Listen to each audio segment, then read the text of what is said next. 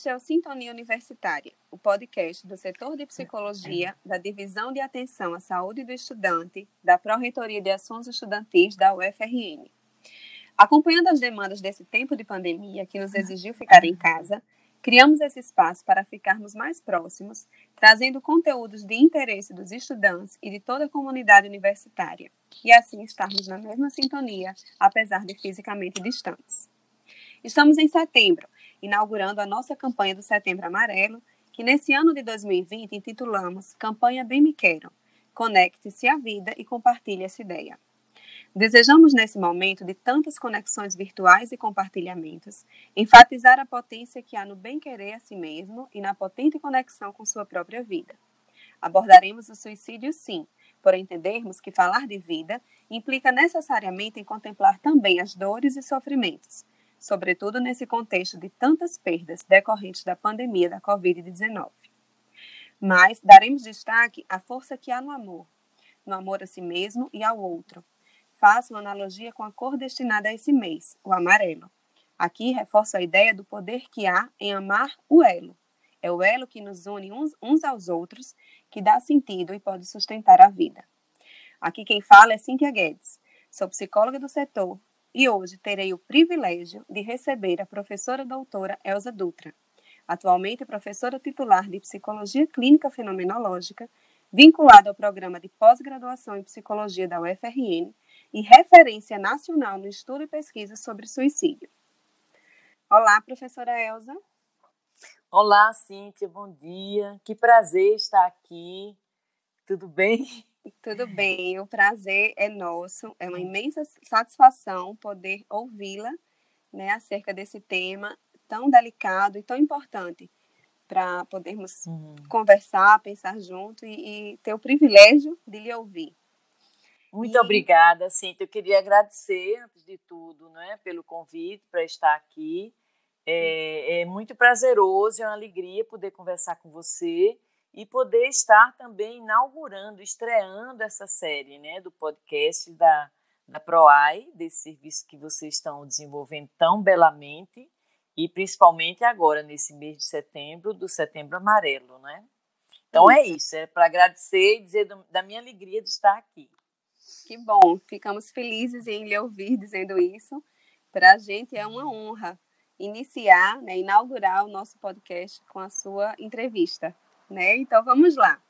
Obrigada. É, primeiramente, professora Elza, é, gostaríamos de saber um pouco sobre sua trajetória. Quando começou a estudar sobre o suicídio e o que lhe motivou a ter o suicídio como objeto de estudo? Bom, é, a história é longa da minha trajetória, Cíntia, porque uhum. eu sou da. faço parte dessa construção da história da psicologia aqui no Rio Grande do Norte em relação ao suicídio, eu comecei a estudar desde 96, 1996, é, isto é, faz 24 anos né, que eu iniciei meus estudos em suicídio. Por que, que eu iniciei? Né, eu estava iniciando um doutorado na USP em psicologia clínica e eu é, pensava que, que projeto de pesquisa eu iria desenvolver. Então, eu tinha uma formação humanista, existencial, e, mas aí o que me despertou a atenção foi que naquela época, nos anos 90, 95, 96, houve muitos casos de suicídio aqui em Natal, né? principalmente, que eu lembro, na Escola Técnica Federal, que hoje é uhum. Instituto não é, de, do Rio Grande do Norte, Instituto uhum. Federal. Então, houve, assim, de alunos, assim, três suicídios, assim, na, é, sequenciais, né, de, lá de alunos da, do IFRN e outros também fora lá da instituição. E aquilo me chamou muita atenção. E na época, como eu tenho dito até numa live que eu fiz das origens da fenomenologia, eu tinha uma visão, tinha uma visão e eu acho que tem muito a ver assim com a percepção bem talvez cor-de-rosa da vida, né, de bem humanista, bem é, positiva, né? Que não nego isso, de jeito nenhum, não estou negando. Mas, assim, tinha uma visão muito muito cor-de-rosa, né, da adolescência, da infância. Dizia-se naquela época que Natal era tinha o melhor clima da América do Sul, isso dito pela NASA, né? E eu tinha uma ideia que a adolescência era assim um projeto de futuro, que os adolescentes tinham um futuro pela frente, uma coisa bem idealizada, né? Bem romântica, como muitas vezes a gente ainda percebe isso é, nos estudiosos do assunto, né? Então uhum. aquilo me chocou muito, me chamou muita atenção. Como é que nessa nesse cenário tão positivo, né, de uma cidade de porte médio como é era, né, principalmente naquela época, uhum. como é que os jovens não estão querendo viver? O que é que está fazendo com que eles não queiram viver mais, né? Mesmo com toda essa percepção positiva romântica que eu tinha. Então eu resolvi tomar essa questão investigar, não é, para ver o que é que estava acontecendo, o que é que acontecia na experiência de vida desses adolescentes, né, que não que, que os faziam assim não querer mais viver. E aí eu comecei a fazer pesquisa. A primeira pesquisa foi uma pesquisa grande, né, um estudo epidemiológico que traçando assim as características sociodemográficas do suicídio no ITEP, que é uma pesquisa que esses dados eu tenho de, durante 30 anos de suicídio no Rio Grande do Norte, que vai uhum. sair em livro finalmente esse tempo todo, que eu estive atualizando, atualizando os dados. Uhum. E aí uhum. comecei por aí. E depois eu fui, a pesquisa foi para eu entrevistar adolescentes que tentaram suicídio, porque só as pessoas que tentaram é que a gente pode realmente obter um relato da sua experiência. Então, foi isso. Então, de lá para cá, eu desenvolvi muitas pesquisas, orientei pesquisas de mestrado e doutorado e continuo é, pensando sobre isso, refletindo, né, principalmente agora, nesses últimos anos, que os dados aumentaram, as estatísticas mostram que o suicídio aumentou muito nos últimos anos, e em época de pandemia, como a gente está vivendo, quer dizer, tem a, essa pandemia tem tido uma implicação na saúde mental das pessoas, né? Mas, enfim, com a sua primeira pergunta, eu poderia dizer isso. Uhum. É uma trajetória longa mesmo, né? É, uhum. Isso reforça ainda mais o privilégio de poder ouvir alguém que está tanto tempo pensando, né, olhando para esse tema. Né, que, ah, obrigada, Cíntia. É. Você é sempre tão generosa comigo. é merecida, é justo. Obrigada. É, professora Elza, a gente tem visto, né, desde 2014, a campanha do Setembro Amarelo no Brasil e muitas, é, muitas frentes abordando esse, esse, essa campanha, né, uma campanha que pretende hum. prevenir, né, a prevenção do suicídio. É, a, própria Pró-Reitoria de Ações Estudantis faz né, a campanha do Setembro Amarelo desde 2017. A gente considera importante, mas com muito cuidado né, de, de como abordar, como falar sobre isso. E aí gostaríamos de ouvir sua opinião, é, se é importante, de fato, falarmos sobre o suicídio, né, fazermos a campanha do Setembro Amarelo e alguma orientação em como abordar esse tema. Hum.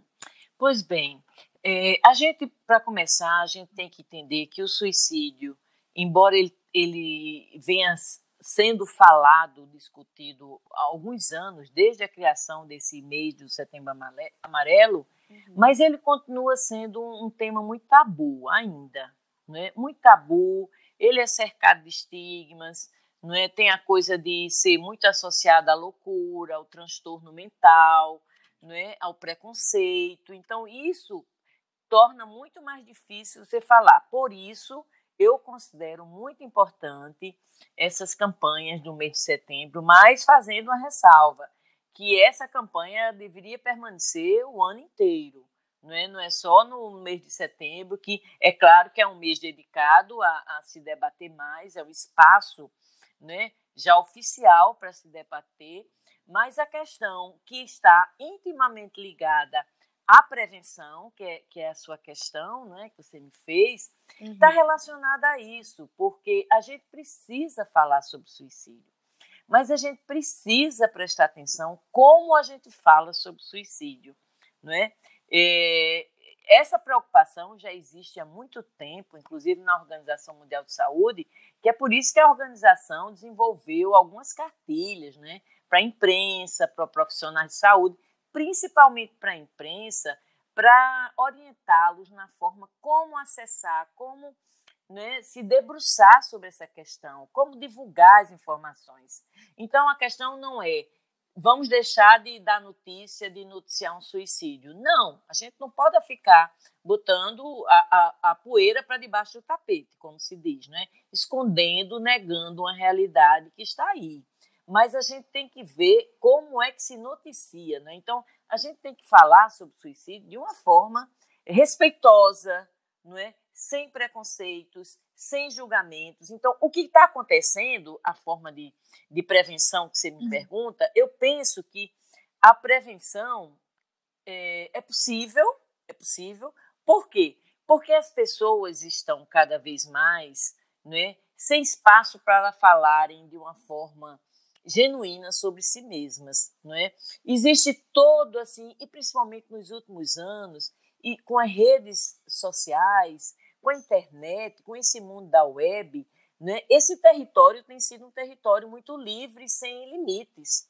Né? Então, uma pessoa para ser assim agredida na, na rede social, ela não demora um segundo, não é? que ela pode é, denegrir uma, uma fala, uma opinião, uma postagem, pode acabar com a vida de uma pessoa. Então, é, é uma época que a gente está vivendo é, de, de, tecnologia, que você bem sabe que é uma época de era da técnica, como é chamada pelo filósofo Mark Heidegger, né? é uma época de, de valores, de princípios capitalistas selvagens, de consumo, né? de valorização de certas coisas que, que, que, que demandam às pessoas um certo modo de ser que, na maioria das vezes, as pessoas não, não conseguem corresponder a esses valores que estão sendo impostos, colocados, cobrados das pessoas, de sucesso, né, que é o que a gente vê na rede social. Então, muitas pessoas, no seu modo de ser é, autêntico, vamos dizer assim, da sua própria experiência, esse modo de ser, muitas vezes, ele não é aceito. E às vezes, e muitas vezes você também não tem espaço para falar sobre as suas angústias, sobre as suas tristezas, porque é como se isso não coubesse nesse determinado mundo que a gente está vivendo, né? Da beleza, de alegria, de felicidade, da positividade, não é? De você pode tudo, é, você tem os coaches, né? Que ensinam como você alcançar as metas e nem todo mundo cabe nessa né, nesse modelo, né? Então as pessoas e, e cada vez mais as alteridades elas não são bem aceitas, né? As diferenças, as diferenças de modo de ser, de alteridades, elas não são bem aceitas porque é como se existisse um padrão né, que é esperado das pessoas, do modo de ser. Então, isso torna as pessoas angustiadas, né, solitárias, é, impotentes, é, desamparadas existencialmente. Então, isso tudo vai levar a um sentimento, a um sofrimento insuportável que pode levar ao suicídio, não é? Uhum. Então a prevenção, para mim a prevenção passa por várias dimensões. Passa por uma dimensão é, mais subjetiva, que eu diria assim, não é? De a pessoa poder falar, procurar a, a, amigos, pessoas que ela sinta mais abertura para ela conversar sobre as suas dores, procurar psicólogo, né? procurar o padre, o pastor, quem quer que seja, que ela sinta um acolhimento das suas dores, né? para falar dos seus sofrimentos. Procurar os profissionais. E aí, uma outra dimensão que eu diria que é uma dimensão mais social, de mundo, né? que eu tenho me perguntado muito quando eu falo sobre isso, né? Que condições de possibilidades de ser o mundo tem dado às pessoas, né? Sim. Que mundo é esse que a gente está vivendo, né? Então, a prevenção, para mim, passa é, por essas questões mais singulares de cada pessoa e uma questão mais histórica, mais social, mais de mundo, né? no sentido de mercado de trabalho, de emprego, de respeito, de respeito às diferenças, à negritude, né? a mais condições de vida, menos desigualdade social, mais respeito pelas diferenças, não é mais respeito pela cidadania. Então, é, são várias dimensões. Então, a prevenção não é só é, no sentido individual ou de profissional, psiquiatra ou psicólogo. Eu acho que passa pelas condições e qualidade de vida né, que está se ofertando para que as pessoas se sintam habitando esse mundo de uma forma eh, que elas se sintam pertencendo a esse mundo. Sim, eu, é muito bom lhe ouvir. Eu acho que é, já, já fez um link com, com a que seria a próxima pergunta, é, ouvindo assim sobre essa falta de pertencimento, é, a sensação de desamparo mesmo, como sendo é, possível de, de resultar, portanto, numa ideação suicida. Né? Então, a pergunta próxima seria: quem apresenta ideação suicida necessariamente tem um transtorno mental? É, precisaria fazer uso de medicação, ser encaminhado para psiquiatra? Se trataria disso ou não, né? Não. Que, não. Sem titubear, eu respondo não. que a pessoa, a primeira parte da sua pergunta, a pessoa que tem ideação suicida, se ela tem um transtorno mental, não necessariamente, não necessariamente. Eu tenho falado muito sobre isso e essas são as questões que levam ao tabu, né, ao estigma da, do suicídio, porque ele está estreitamente relacionado à questão do transtorno mental. Eu estava dizendo ontem lá no congresso que eu participei que eu não sei, pode ser até um desconhecimento meu, talvez, mas eu não sei de onde tiraram essa estatística de que 90%, como eu vi esses dias, 90% dos suicídios é, são resultado de um transtorno mental. E onde é, onde é, que a gente tem essa estatística? Porque eu, eu trabalhei com a minha coleta de dados no ITEP, num suicídio no Rio Grande do Norte durante 30 anos, e nesse registro você não tem nada que diga que a pessoa sofria de um transtorno mental, ou de qual transtorno, ou de qual queixa ela sofria. Não tem isso. Eu, eu desconheço, se alguém uhum. tiver, me ajude, não é? é talvez nos livros de psiquiatria, é, nos manuais de SM, talvez tenha, mas eu, eu não concordo com isso. Isso se deve, essa percepção, essa visão aí, se deve a essa visão do suicídio como uma doença mental. Não é? Isso vem historicamente construído há muito tempo, porque o suicídio ele passa por várias fases na história, né? ele existe desde sempre, mas ele é concebido, a, é, a forma como ele é definido e, e encarado vai depender da época histórica e da cultura onde ele acontece, né? Porque o suicídio já na Grécia Antiga, pelos gregos, era uma escolha pessoal, muitas vezes. Na Idade Média era um pecado. E na Idade Moderna, ele é, é a pessoa que é suicida, é, ela está vinculada a um transtorno mental. Ela é sempre vista como uma pessoa né, que louca, né, que sofre de algum transtorno, principalmente a, a, a depressão, que está estreitamente associado ao suicídio, e não é verdade porque uma depressão grave ela pode levar ao suicídio, mas nem todo suicídio é resultado de uma depressão. Né? Então, a psiquiatria tradicional, como a gente sabe, e a psicologia, ela é muito é, baseada nesse modelo médico, psiquiátrico, né? trata o suicídio como uma doença a ser curada, como um transtorno. Né? Então, isso provoca toda uma, uma, uma imagem do suicídio e um estigma de que as pessoas não têm coragem de falar sobre isso, sobre o que está pensando, porque elas vão ser logo consideradas como loucas, como pecadoras. A religião também ajuda, porque todas as religiões elas condenam o suicídio, né? Então, é, eu não acho, eu acho assim, considerando até a minha primeira fala, do que é que eu penso né, da, em relação à prevenção do mundo, que possibilidades o ser humano. O suicídio é uma possibilidade da existência, né? As pessoas sentem sofrimento e elas querem sair do sofrimento. Então, o suicídio é um caminho para eliminar o sofrimento. Mas e o sofrimento faz parte da condição humana. O que acontece hoje é que o sofrimento é encarado como uma doença a ser curada, a ser retirada, eliminada da vida. Esse é o grande problema, não é? Porque as pessoas não se permitem mais sofrer.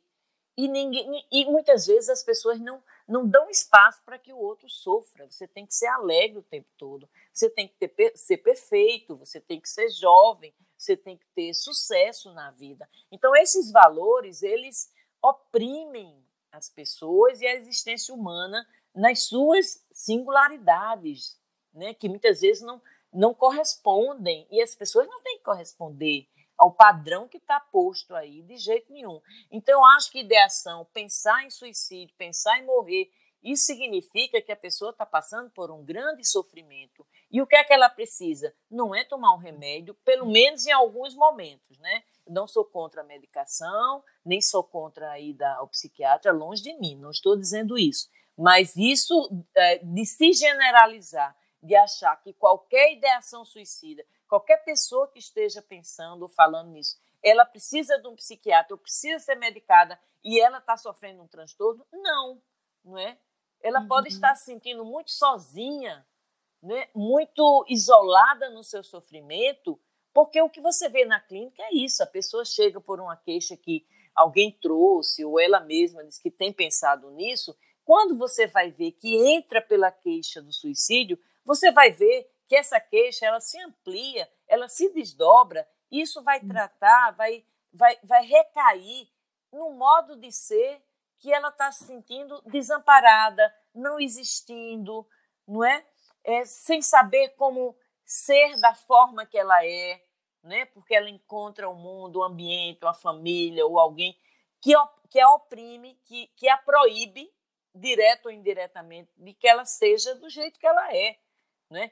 Por que, que quando acontecem esses casos na clínica e as pessoas saem desse estado de, de pensar? Porque ela encontra um acolhimento, ela encontra alguém que não a julga, que a escuta, que ouve a, a, o sofrimento dela sem julgar, sem dizer que ela tem que ser dessa forma ou de outra, e aí aquela queixa some, né? ela se transforma e a pessoa é ajudada a entrar na sua própria experiência e poder escolher caminhos de vida que façam mais sentido para ela, não é? Então eu acho que a ideação, a tentativa de suicídio são pedidos de socorro, são alertas. A pessoa está pedindo ajuda e não existe nenhuma ajuda melhor do que aquela que você se sente reconhecido existencialmente como existente, como uma pessoa, porque todos nós precisamos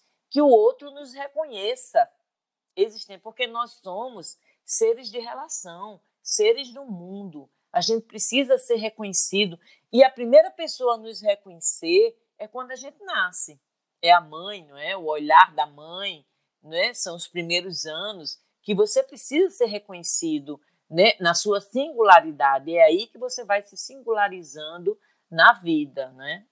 Respondi, Cíntia? Sim, demais. E aí também já nos leva para a seguinte questão, que é sobre o que pode estar relacionado né, ao aumento no número de suicídios nos últimos tempos.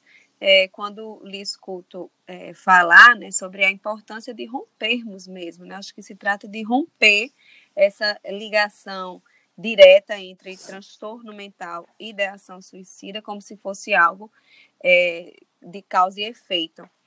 E, porque dessa forma a gente estaria calando é, a pessoa, né, o existente, é, da sua experiência, da sua, é, da sua história de vida e também uhum. do tempo que a gente está vivendo, do contexto.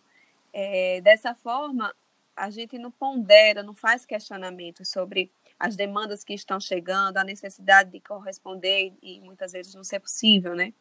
Então, que bom poder é, ter esse olhar para é, alguém que apresenta ideação suicida, legitimando o seu sentimento, as suas emoções, para que exatamente através desse caminho possa ir, ir sendo escoada essa angústia, né? E, e como uhum. lhe ouvimos, né? Também dizer, é, surgir outros caminhos, né? Nesse horizonte. Isso.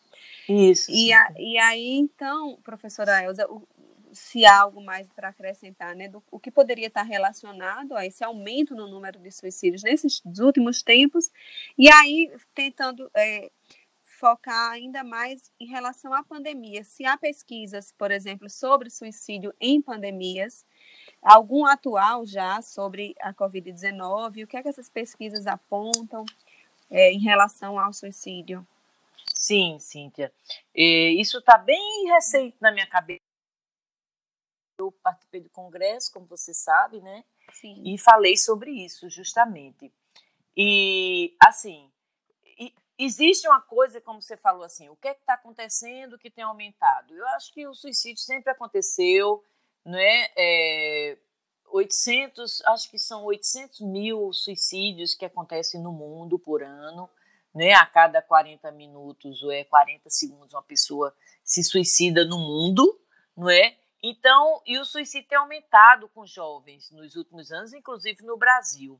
Existem, assim, a Organização Mundial de Saúde mostra, os, os manuais, os suicidologistas mostram que existem, assim, alguns fatores de risco, não é, que podem levar ao suicídio.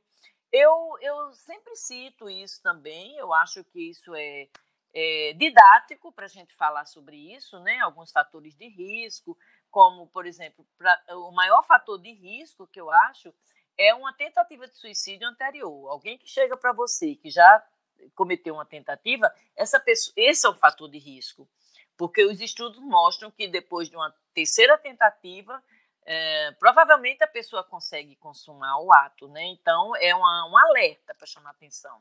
O uso de álcool e outras drogas, né? Depressão profunda, abusos sexuais na infância, na adolescência, é, situações de violência, situações de pobreza, né, situações de, de, de abuso psicológico, de violência doméstica. Então, e aí eu digo que tudo na vida pode ser um fator de risco, porque depende da pessoa, né? A pessoa perder o emprego, ser demitido, pode ser um motivo para ela tentar o suicídio, porque todas essas dificuldades vão atingir cada pessoa nas suas vulnerabilidades pessoais, né? Uhum. Aí tem pessoas que são mais vulneráveis existencialmente e outras que são menos, mais resilientes. Então, um simples término de um namoro pode ser um motivo para você se suicidar, né? É, mas não existe essa relação de causa e efeito, né? O, o, o término do namoro pode ter sido assim é, o gatilho, digamos, né? a gota d'água. Mas se você for olhar na história da pessoa, você tem que prestar atenção que certamente a gente tem que olhar a história e como se desenvolveu, se construiu aquela história né, que foi culminar com aquele, com aquele ato. Né? Então a gente tem que prestar atenção, não pode né, estabelecer essa relação de causa e efeito.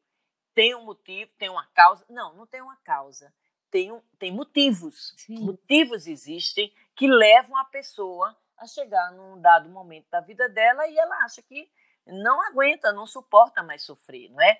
é? Então, assim, eu acho que tem situações sociais também, as crises epidêmicas, não é? Como a gente tem visto, assim, tem estudos que mostram que durante a, a gripe espanhola, a peste negra, que a gente tem até ah, o livro de Camus, que é a peste, que fala sobre isso. Ah, tem a, a, gripe né, espanhola, que houve no Brasil também, que matou muitas pessoas. A gente tem a grande depressão, a grande crise econômica dos Estados Unidos em 1929, onde ocorreram muitos suicídios. E em relação à pandemia, essa é uma situação muito inusitada para a gente, né? É uma situação muito desconhecida que a gente está vivendo. É a maior pandemia até agora deste século e da nossa geração e dessa geração. Então, é uma crise sanitária que ninguém conhece, ninguém sabe ainda, não é? é como, a, como se deu a mutação desse vírus, as vacinas, em relação à imunidade, ninguém sabe sobre isso. E essa crise, ela fez com que o mundo parasse né?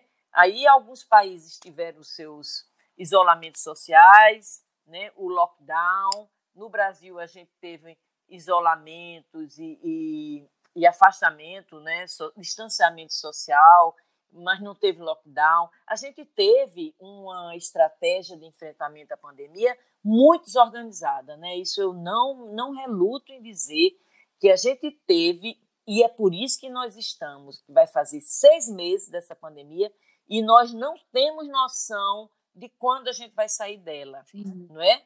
Porque as pessoas continuam morrendo, mil pessoas por dia no Brasil. A gente já tem um número de mais de 120 mil pessoas mortas.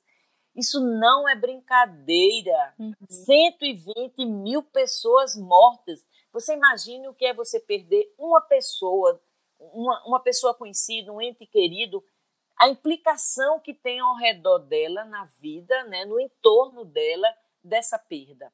Uhum. Você imagina uma perda de uma pessoa, o que isso representa de sonhos, de projetos, de história de vida, de pessoas atingidas por isso. Agora você imagina 120 mil pessoas. Eu não me canso, Cíntia, de me admirar, uhum. de me uhum. assustar. Uhum. Então, assim, ao mesmo tempo que a gente tem uma pandemia, uma crise sanitária desconhecida, que pede que todo mundo fique em casa e, de, e aí não adianta porque as pessoas têm que trabalhar. A gente tem, ao mesmo tempo, e eu não hesito em falar nisso também e assumir esta minha opinião, que a gente tem umas, um, umas estratégias de enfrentamento do governo né, uhum. totalmente equivocadas, contrárias a todas as orientações da Organização Mundial de Saúde. A Organização Mundial de Saúde diz uma coisa desde o início do diz uma coisa que faça isso, o governo vai e diz que faça o contrário, desacredita, descredencia, né? E aí a população fica louca, não sabe o que fazer.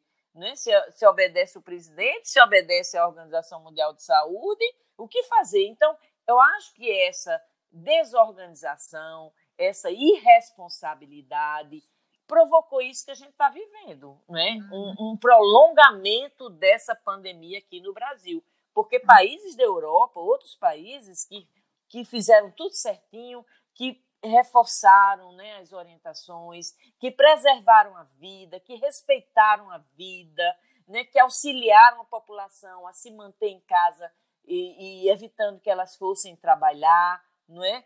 Elas saíram em três meses, em quatro meses. Né? A gente se, a, gente se, se surpreendia com a Itália, aquelas pessoas cantando nas varandas dos prédios, não sei o quê, nos profissionais. Se, a gente se surpreendia com as 400 mortes por dia. E hoje tem, a gente continua a ter no Brasil mais de mil mortes. Não é? Então, o país desorganizado. Então, ao lado disso, a gente tem crises políticas, sociais, a gente tem ideologização da pandemia, a gente tem discursos contraditórios, se usa isso, remédio, se usa aquilo, não é? as instituições de saúde, científicas, credenciadas, dizem uma coisa, o governo manda fazer o contrário. A gente não pode negar que isso está acontecendo, que isso acontece, que isso tem uma implicação no fato de a gente estar até hoje com essa crise é? Uhum. Então a gente tem uma crise política. Aí o que é que acontece? Que as pessoas estão isoladas e aí a pessoa isolada é impedida das suas relações com os familiares, com seus idosos, com os netos, com as crianças, impedida de sair para o seu social, de encontrar com seus amigos. E então isso provoca realmente é, prejuízo à saúde mental das pessoas. Algumas conseguem fazer disso, entrar em contato com com a sua vida, né, com as suas, com o seu cotidiano como era antes, né, com as suas ocupações. E você sabe muito bem do que eu estou falando em termos fenomenológicos hermenêuticos, né? É, então algumas pessoas conseguem se reinventar, não é? Se reconstruir e fazer outras coisas e se fortalecer nessa época. Porém, outras pessoas, elas é, é, são fragilizadas com essa história. Né? Hum. Então, elas não conseguem fazer isso e elas entram num poço sem fim né? de, de depressão, de tédio, de tristeza, de falta de perspectiva de futuro, de projeção, porque a gente não sabe o que será no futuro, não sabemos, o mundo inteiro. Além daquelas pessoas, é, porque nós somos privilegiado de podermos ficar em casa, trabalhando, em home office, não sei o quê. Mas 55% da população que é pobre no Brasil, que mora nas periferias, que tem que, que batalhar para ganhar o seu pão de cada dia, essas pessoas, você imagina como é que essa pandemia está atingindo essas pessoas? Hum. que geralmente a gente tem esses dados. Você pode olhar os dados da, do mapa da violência no Brasil, do Observatório da Violência, que foi divulgado essa semana, que essas cinquenta e tantos por cento dessas pessoas são pretas, moram em periferias, né? Então não é por acaso que essas pessoas e morrem, né? E não tem assistência, são as comunidades originárias, os indígenas que estão infectados e que a presidência, o governo proibiu que levassem água e medicamentos para essas comunidades, não é? Uhum. Então a gente está vivendo um terror assim político, social, crise no meio ambiente, né, que se aproveita da época de pandemia para é, eh, se diminuir, né, a, como é que as verbas para o combate ao desmatamento, aos incêndios na floresta que está pegando fogo aí. Então eu fico assim indignada, Cíntia, uhum. e eu faço questão de dizer isso mesmo, né? Uhum. E a gente, e essa coisa que afeta as pessoas, né? Para onde é que esse mundo vai? Para onde é que o Brasil vai? O que será de nós? E para as pessoas que perderam seu emprego, né? Que estão distantes da, dos seus familiares. Então isso causa realmente é, um, um grande adoecimento, adoecimento existencial, não é? E isso faz com que algumas pessoas, se sentindo perdidas, desamparadas, sem perspectiva de futuro, elas apelem à tentativa de suicídio, ao suicídio, para poder se aliviarem desse sofrimento. Então, a gente não pode achar que o suicídio é algum transtorno que a pessoa individualmente sente essa pessoa, todos nós estamos inseridos em um mundo e a gente e os problemas do mundo, o mundo não só no sentido físico, geográfico, né, mas no sentido no sentido de, um, de uma trama de sentido, de uma de uns sentidos que a gente forma e a gente cria no mundo que a gente vive, né? Então a uhum. gente não é, é desapegado ou apartado do mundo tudo que acontece no mundo em termos de política, de social, de economia, nos afeta nas nossas singularidades. Então a gente não pode tratar o suicídio como uma loucura, como um transtorno mental somente,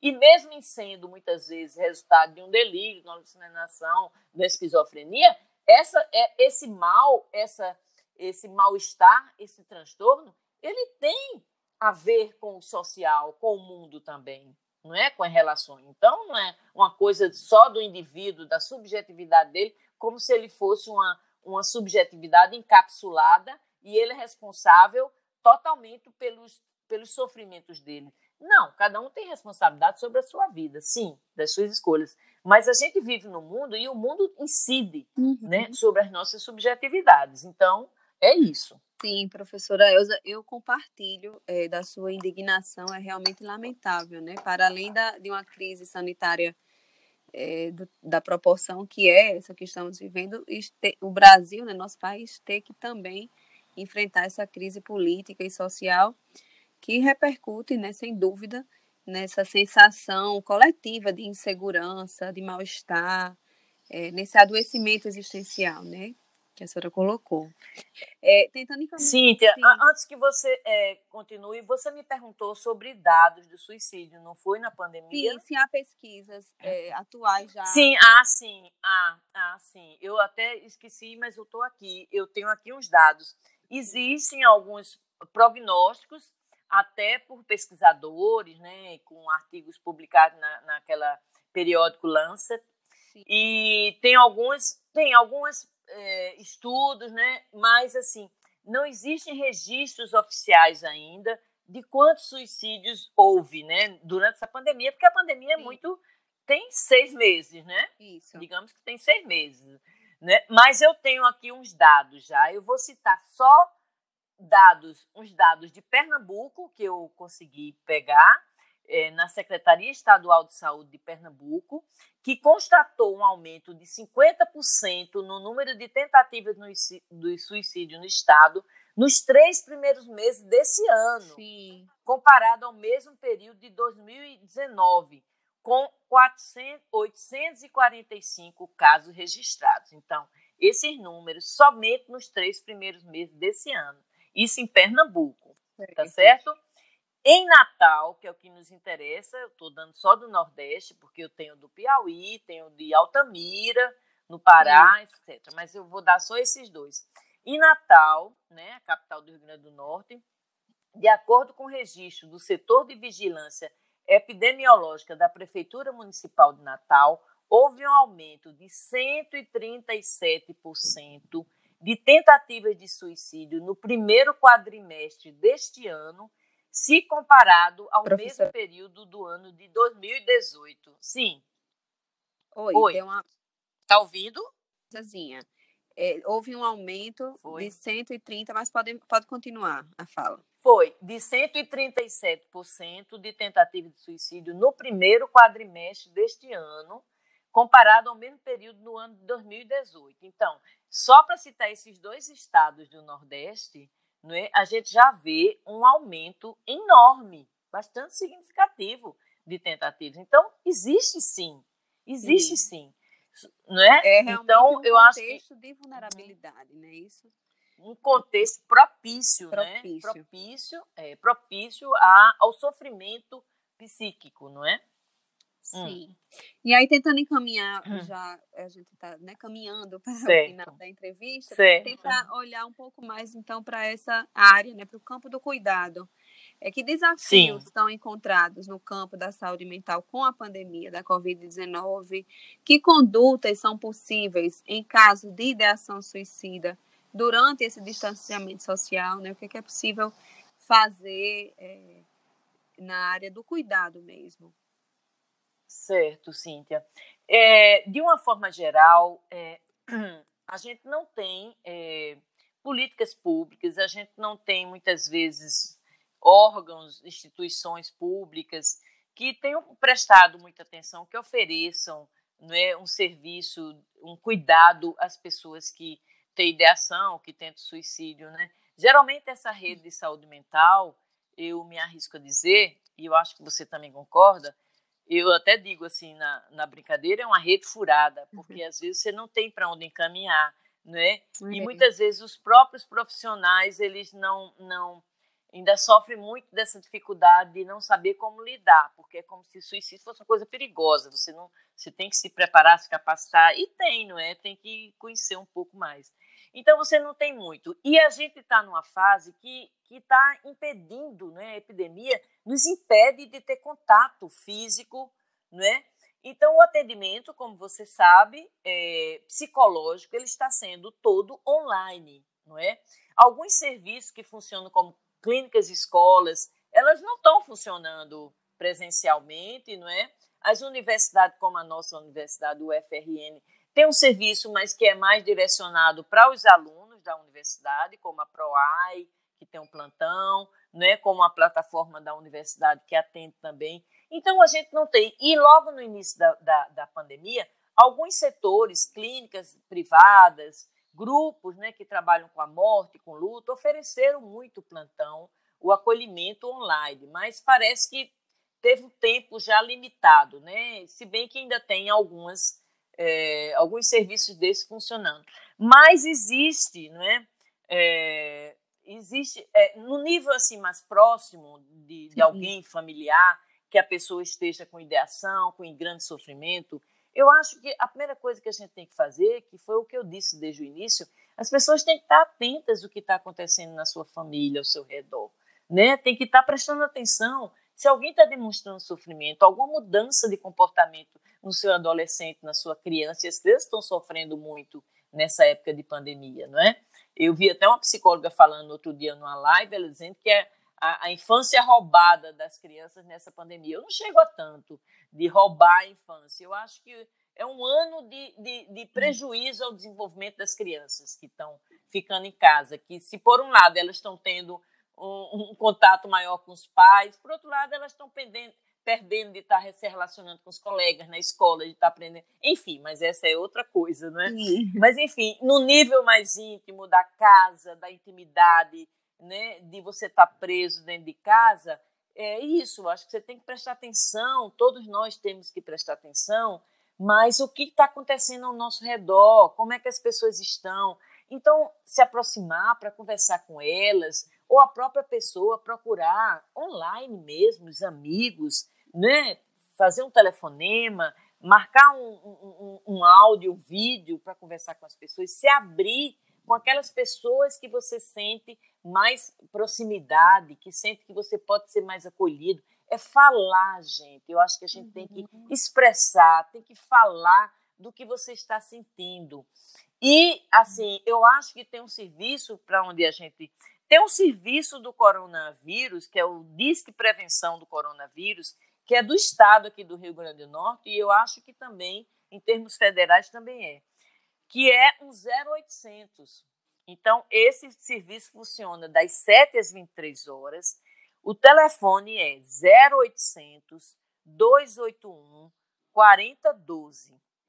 0800 281 4012. E tem um telefone direto também, que é 3190 0700. Mas eu recomendo assim um serviço que para mim eu tenho uma, uma grande admiração, que é um serviço que já tem vários anos que funciona, que é o CVV. É o Centro de Valorização da Vida, que quer dizer como vai você. Né? Esse serviço que eu tenho, como eu já disse, assim, uma grande admiração, não é?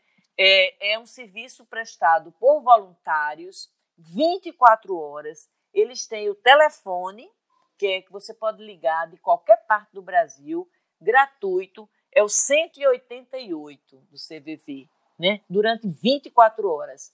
E se você entrar no, no, no, no site, que é cvv.org.br, você encontra lá o e-mail direto, que você pode passar um e-mail se quiser conversar sobre e-mail. Você pode entrar no chat que conversa com a pessoa. Enfim, é um serviço que funciona 24 horas por dia. Então, esse serviço não falha. É, ele tem prestado um grande serviço e acolhimento é, e cuidado às pessoas que estão em sofrimento. Então, é isso. Eu acho uhum. que a gente tem que é, é, que esperar, não é que essa pandemia, e eu acho que a gente já pode ir se caminhando, né, Cíntia, para o final. Sim, é muito bom você trazer esses contatos, né, é, para as pessoas aqui de Natal é, procurarem, né, possam procurar esses, esses espaços para compartilhar, né, a dor, o sofrimento.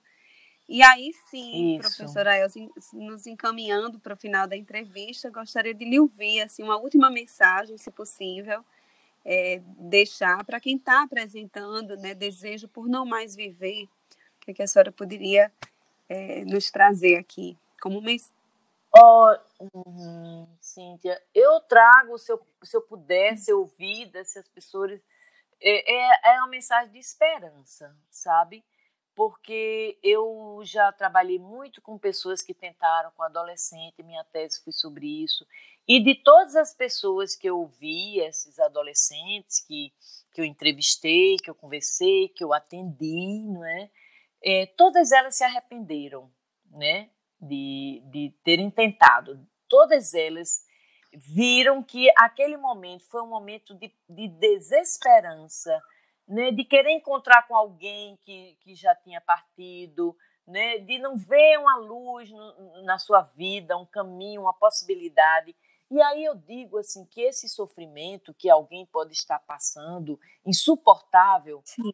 ele é um, é um sofrimento que ele pode ser aliviado, ele pode, na medida em que se você falar sobre isso, que encontrar alguém que tenha o cuidado, que cuide de você, que lhe reconheça como uma existência digna de respeito, de cuidado, é, e legitimar a sua experiência de estar sofrendo, aceitar sem julgar, né? você vai ver que esse sofrimento ele toma novas formas, novas cores, porque tudo passa nessa vida, né? O sofrimento que você está achando que hoje é insuportável se você tiver um espaço que, você, que esse sofrimento possa ser acolhido, você vai ver que o sofrimento ele pode se transformar em outras energias, em outras possibilidades, uhum. não é? Uhum. Então, a minha mensagem aqui é de esperança, uhum. porque se a gente não tem esperança na vida, a gente fica parado no lugar. Então, é acreditar nas pessoas, nas pessoas que você gosta, é acreditar que vale a pena insistir em viver, a vida é difícil, sim. A vida, muitas vezes, é um, é um, é um fardo, não é? Não estou dizendo que é fácil, não. É muito difícil, né? Uhum. É, mas é possível a gente viver, escolher pessoas que você confie, escolher pessoas que lhe amam, que você sente afeto, escolher pessoas que lhe fazem bem, é, seguir pelo caminho e fazer as escolhas das coisas que têm sentido para você, né? Mas é preciso ter alguém junto, é preciso você compartilhar, não se fechar, não é? é? não se não achar que vai ser repreendido, vai ser censurado. Ou seja, a minha mensagem é do verbo esperançar. Esperançar é o que a gente precisa para poder continuar caminhando nessa vida, né? Uhum. E com sentido, tá? Sim. Então, Cintia, é isso, né? Uhum. Espero que eu possa ter contribuído e possa contribuir para quem vai nos ouvir, não é? Nesse podcast. Agradeço muitíssimo esse privilégio de estar abrindo essa, essa programação de vocês, da PROAI, não é? Uhum. Você é uma pessoa que tem, é, assim, cuidado muito das pessoas, das existências, não é? É uma pessoa que tem sensibilidade para isso, que está coordenando esse trabalho aí, que eu parabenizo e agradeço pela oportunidade, agradeço muito e pelas palavras gentis e carinhosas, né, que você sempre me dirige, não é? Obrigada. E espero que todos possam se beneficiar com essa nossa conversa aqui. Sem dúvida, professora Elza, e eu quem é, digo que o agradecimento é todo nosso, é todo meu, né? A gente poder concluir essa entrevista que reconhece né, a dificuldade desse tempo, né, o sofrimento que há nesse tempo, mas que nos traz, nos transmite uma, uma fala de força, né, de esperança. Muito bom terminarmos né, a nossa entrevista com essa mensagem é, de esperança, nesse tempo que é difícil, sim. Né? Então é isso. E, e eu aproveito, é, é, só para terminar assim, eu aproveito para estender esse agradecimento a toda a sua equipe da PROAI, né, o pessoal que está nesses atendimentos, né, muitas ex-alunas minhas, assim, que continuem com essa esperança e com essa disposição de cuidar do outro, viu, Cintia? Então é isso, Sim. muito obrigada e até tá as bom, próximas vezes. Elza, muito obrigada. Até.